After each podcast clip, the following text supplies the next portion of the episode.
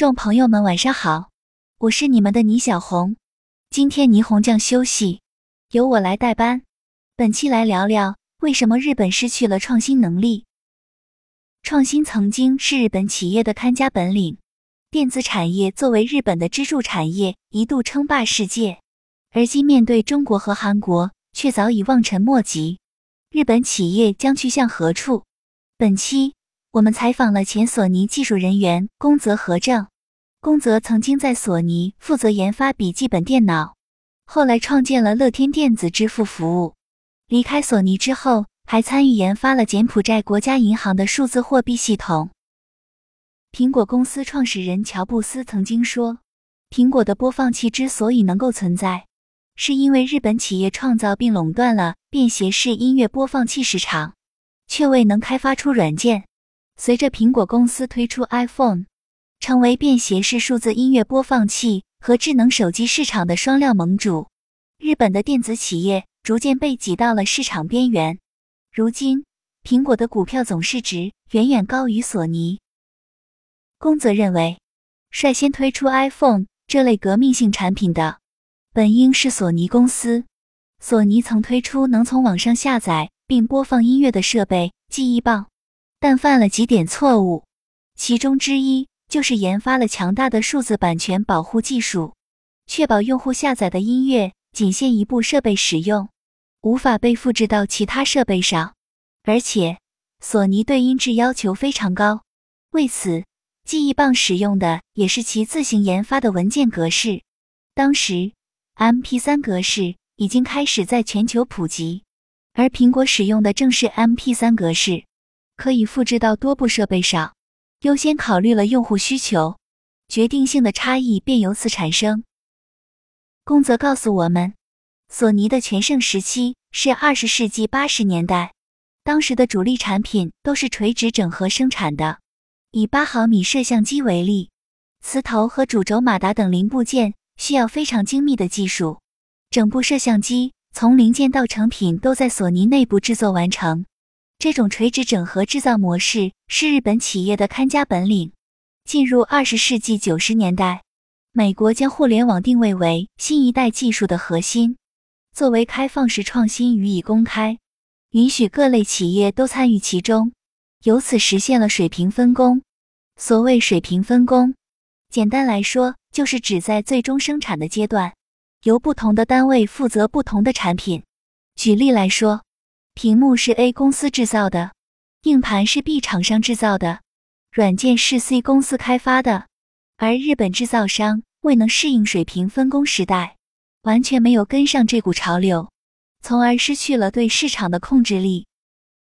随着全球化的发展，世界各地相连互通，像苹果公司那样只做产品设计，本身没有制造工厂也无妨，可以在海外生产。推进水平分工，实现低价格、大批量的供应产品。这样一来，日本制造商通过家庭工业式模式精益求精的优势就丧失了。宫泽还表示，投资环境和税制问题也是日本企业创新能力减退的重要原因。在日本，很多大企业被过去的成功经验所束缚，很难进行重大的自我变革。而美国社会竞争残酷。如果不能适应时代变化，大企业也可能倒闭，或者丢失市场份额，或者被迫转变业态。尽管残酷，但这样可以促进市场的新陈代谢。当初，谷歌也是接受过风险投资的初创企业，如此才能汇聚人才，构建技术开发所需的环境，从而实现快速增长。再看日本，直到岸田文雄首相上台。政府才将初创企业纳入了经济增长战略的四大支柱之中，给人的感觉是，泡沫经济破灭都已经三十年了，日本才终于做出了改变。对照来看，美国的初创企业获得的风险投资占到风险投资总额近六成，日本的初创企业获得的风险投资则仅占总额的百分之一左右。号称驾驭资金量超过十万亿日元的软银愿景基金。